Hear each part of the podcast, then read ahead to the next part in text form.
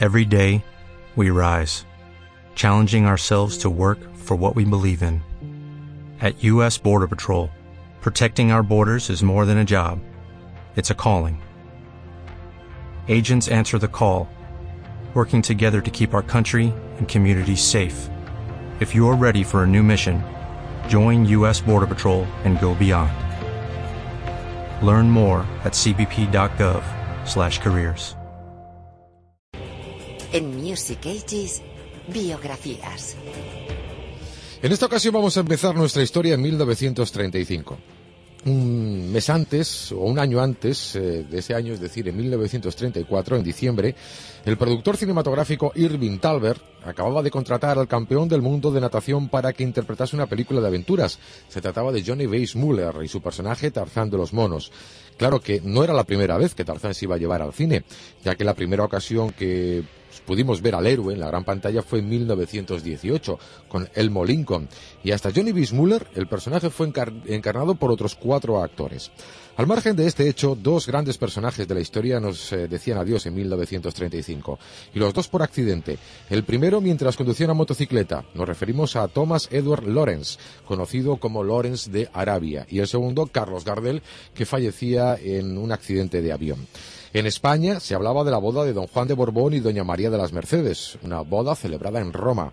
Y en el ámbito deportivo, dos acontecimientos. El primero lo protagonizaba el boxeador español Paulino Uzcudum, quien se enfrentó nada más y nada menos que al gran Joe Luis en el Madison Square Garden.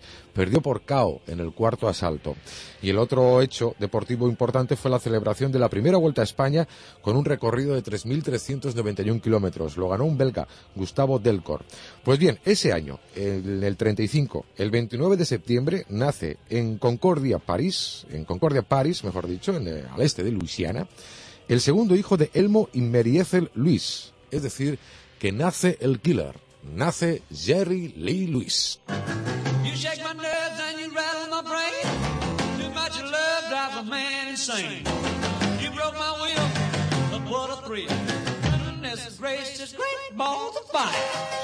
Jerry Lee Lewis comenzó a tocar el piano en su juventud junto a sus primos, con Mickey Gilley y con Jimmy Swagger. Debido al talento mostrado por el niño, pues sus padres hipotecaron la granja eh, para comprarle un piano. Los padres de Jerry eran ambos bastante religiosos y muy aficionados a la música, afición que transmitieron a sus hijos. El padre de Jerry, que tocaba el piano y la guitarra, y su madre, a la que llamaban cariñosamente Mami, hizo los coros a Jerry Lee Lewis en un tema gospel. Sus hermanas también grabaron en los estudios de la Sun. San y Linda tiene actualmente, además, eh, carrera musical propia. En sus primeros años de adolescencia concurría a los llamados guetos, los barrios marginales, a escuchar auténticas leyendas del blues. El 29 de septiembre de 1949 realizó su primera aparición pública en un espectáculo montado por la compañía de coches Ford en Ferriday. En el 52, a la edad de 16 años, contrajo matrimonio por primera vez con Dorothy Barton, dos años mayor que él. Cabe aclarar, eso sí, que en la sociedad del sur de los Estados Unidos eh, de aquella época era muy común los matrimonios a temprana edad. Ese mismo año grabó sus primeras canciones, una composición para piano y un cover de una balada country. En septiembre de ese año, su madre eh, le envía a una escuela religiosa de Texas eh, para que toque eh, su música exclusivamente dirigida hacia el Señor. Repito que eran sus padres muy religiosos, pero pronto fue expulsado del colegio. ¿Por qué? Bueno, porque tocó una versión de My God Israel al estilo de Boogie Boogie, con lo cual no quedaba muy bien en el colegio. En 1953, aunque todavía no se había divorciado de su primera esposa, se casa con Jane Mitchell, quien, eh, cuando ésta se queda embarazada de su primer hijo, Jerry Louis Jr., y en el 54 vuelve a grabar. Entonces ya eh, Jerry Lewis versiones de canciones country. Ya ven que la vida amorosa de Jerry Lewis fue bastante mm, ajetreada. En sus primeros años tocó en clubes de Faraday, de Natchez, de Mississippi, de Nashville. Eh, intentó hacer una aparición en el show de radio de música country en, Luisiana, pero fue rechazado. Los ejecutivos eh, siempre dijeron que debía tocar la guitarra, que no se podía tocar el piano. En el 56, después de leer un artículo sobre Elvis Presley en una revista, viaja a Memphis para probar suerte grabando en la Sun Records. En ese momento, el dueño de la discográfica, Sam Phillips, eh, se encontraba de viaje en Florida, así que fue Jack Clement quien grabó sus primeras canciones para la Sun. Una versión de Crazy Arms eh, de Ray Price y una composición propia una composición propia que también grabó Jerry Lee Lewis en aquel año 1956, Hand on the Road. Ese mismo año tocó con Elvis Presley, con Carl Perkins y con Johnny Cash en el Million Dollar Quartet, el cuarteto del millón de dólares. Bueno, dejamos 1956 y nos vamos a ir ahora hasta 1957.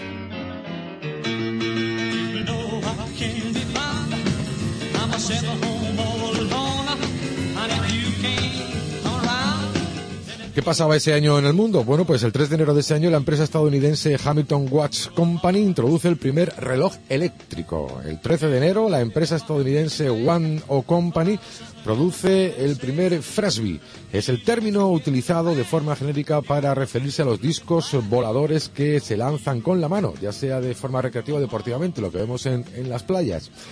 Ese año también la URSS realiza el primer lanzamiento al espacio de un ser vivo. Se trata de la perra laica el Sputnik 2, que tendrá una agonía de muchas horas. El gobierno oculta este hecho porque le consideran poco humanitario.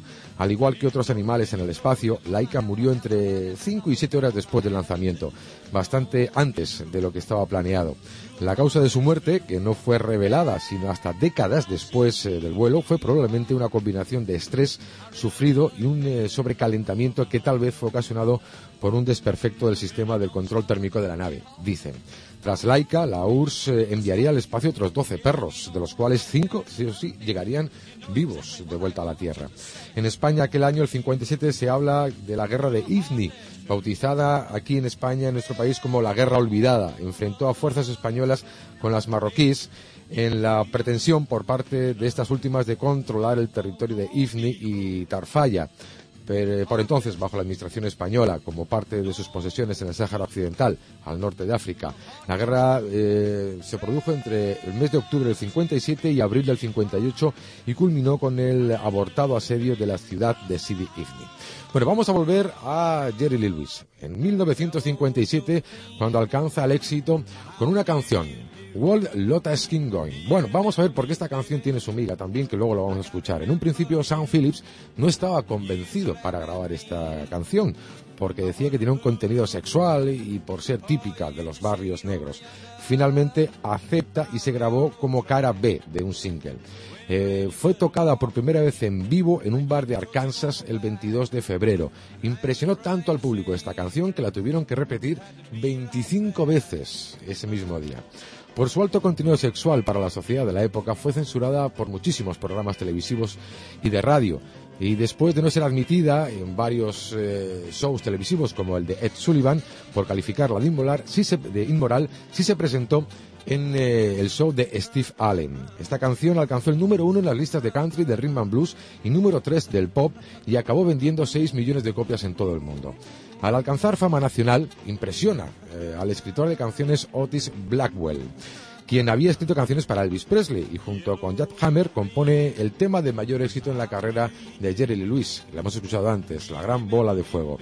Eh, Sam Phillips, por cierto, debió convencer a Jerry para grabar esta canción, ya que este eh, se negaba. David decía que tenía un contenido blasfemo eh, en esa canción. Bueno, con este tema logra el éxito a nivel mundial, siendo número uno en las listas norteamericanas y también en Inglaterra. Tenemos que hablar también que en el Brooklyn eh, Paramount Teatro de Nueva York debió tocar antes de Chuck Berry. Son anécdotas de la vida de Jerry Lewis impresionantes. Como protesta por tocar antes que Chuck Berry, a esto llevó al show una botella de Coca-Cola llena de gasolina para encender el piano mientras tocaba gran bola de fuego. Bueno, pues lo hizo. Y al terminar la canción le dijo a Chuck Berry, supera esto, negro. Son eh, las reacciones del killer, ¿no? En esta época, cuando consigue su apodo, como decimos, The Killer, no se sabe exactamente de dónde viene. Jerry dice que una noche, durante un concierto, alguien del público le gritó, asesina al rock and roll. Y de ahí, ese momento se quedó con el sobrenombre del asesino.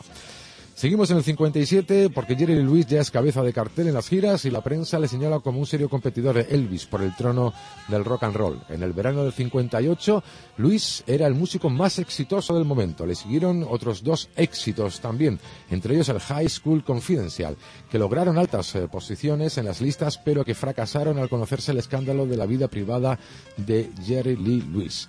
¿Cuál era? Bueno, pues cuando él eh, conoció a Mira Gail Brown, la hija de su primo, el 12 de diciembre se casaron en Hernando, en Mississippi, aunque todavía Jerry Lee Lewis no se había divorciado de su segunda esposa.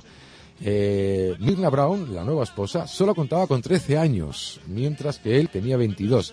Es por eso que ocultaban el matrimonio. El 22 de mayo del 58, Jerry Lee Lewis llega a Inglaterra junto con su familia, incluyendo a su esposa, aunque se le había recomendado que ésta no viajara. En el aeropuerto de Londres, un periodista descubre el matrimonio y al preguntar por la edad de la esposa de Jerry Lee Lewis, contesta que tiene 15 años. La prensa descubre que en verdad Mira tenía 13 años. La situación causó un escándalo y la, popular, la popularidad de Jerry Lee Lewis bajó considerablemente. Después de solo tres conciertos, con muy poca audiencia, la gira tuvo que ser cancelada. El escándalo siguió a Luis hasta los Estados Unidos y como resultado de ello fue casi apartado de la escena musical. Pasó de ganar 100.000 dólares en una noche a tan solo 250 dólares. Bueno, vamos a saltar de los años 50 y vamos a irnos ya a comienzos de la década de los 60. Más concretamente nos quedamos en 1960.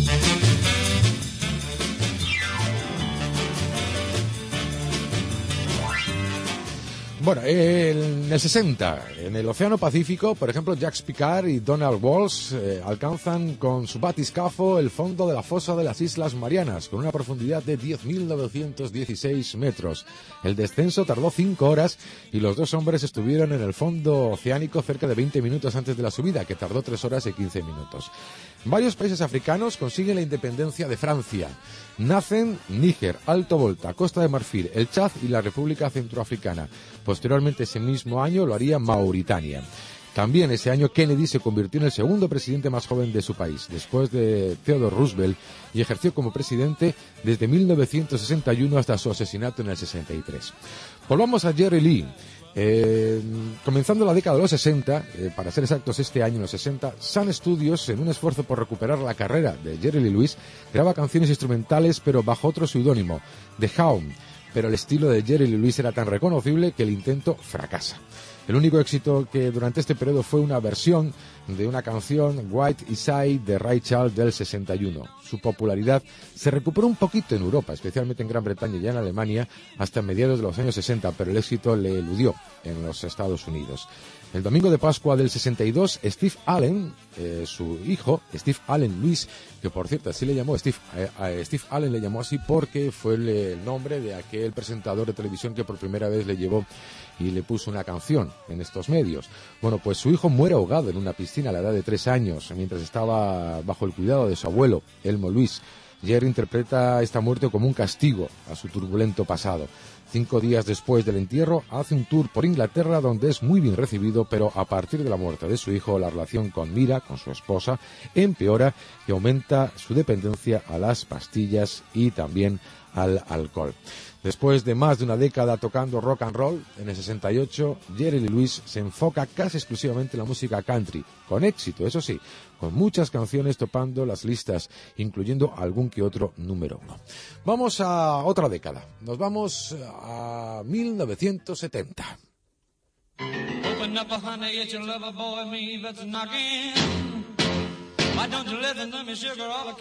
Estamos ya finalizando este repaso por la vida de Jerry Lee Lewis. Eh, hablamos del 70. Un tribunal reunido en Burgos sentencia a varios miembros de la organización terrorista ETA a nueve penas de muerte y 500 años de prisión. Las autoridades españolas pretendieron llevar a cabo un gran juicio ejemplar contra ETA, pero debido a la actitud de los procesados y de sus abogados, arropados por una campaña nacional e internacional, tuvo el efecto contrario fue el famoso proceso de Burgos. También ese año se paralizaron las obras de las Torres Gemelas de Colón, en Madrid. El motivo no era otro que la altura de las mismas, ya que se habían pasado nueve metros más de lo que establecía la ley. La polémica estaba servida. Nixon visita España y un boxeador, Urtain, se proclama campeón de Europa. Por cierto, Julio Iglesias presenta este año en España eh, en Eurovisión con el tema de Gwendolyn, queda quinto. Y vamos a terminar, como decimos, el recorrido por la vida de gran Jerry Lee Lewis. La década de los 70 comienza con varias desgracias para él. En el 70 su esposa le pide el divorcio. En el 71 fallece su madre. En el 73 su hijo de 19 años. Eh, y a un año eh, de su divorcio, cuando se divorcia, se vuelve a casar. Eh, mientras celebra su 41 cumpleaños en el 76, Luis empezó a jugar con una Magnum del calibre 357. Más tarde se intentaría disculpar diciendo que pensaba que estaba descargada. Bueno, lo cierto es que apuntando al bajista de su grupo, apretó el gatillo y la pistola estaba cargada y Luis disparó a Owens en el pecho. Eso sí, él sobrevivió milagrosamente, dicen.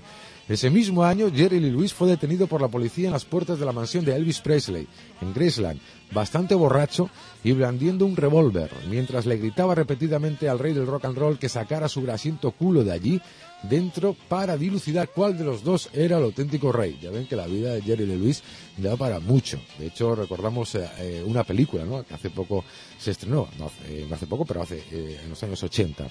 El comportamiento errático de Luis durante la última parte de la década de los 70 y principios de los 80 le condujo a una larga hospitalización y estuvo cerca de morir debido a una úlcera sangrante en 1984. Tenemos que decir ya por último que esa película, vamos a recordar, en el 89, Gran Bola de Fuego, que fue la que le devolvió a la fama de forma brutal en todo el mundo, el protagonizado por Dennis Quaid haciendo de Jerry Lee Lewis y por Winona Ryder y también estaba Alec Baldwin. Bueno, pues son algunos retazos de la vida del killer de Jerry Lee Lewis. Eh, repito que es una vida en que cada año que transcurre se podría hablar eh, horas y horas.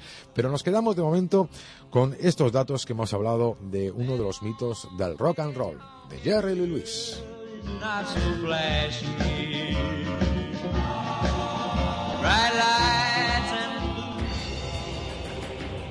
En Music Ages, biografías. As a new Western Union customer, you can enjoy a $0 transfer fee on your first international online money transfer. Send money to your family and friends back home the fast, easy, and reliable way. Visit westernunion.com or download our app today to get started, and your first transfer fee is on us. FX gains apply, not available for credit cards and transfers to Cuba. Services offered by Western Union Financial Services Inc. and MLS 906983 or Western Union International Services LLC and MLS 906985.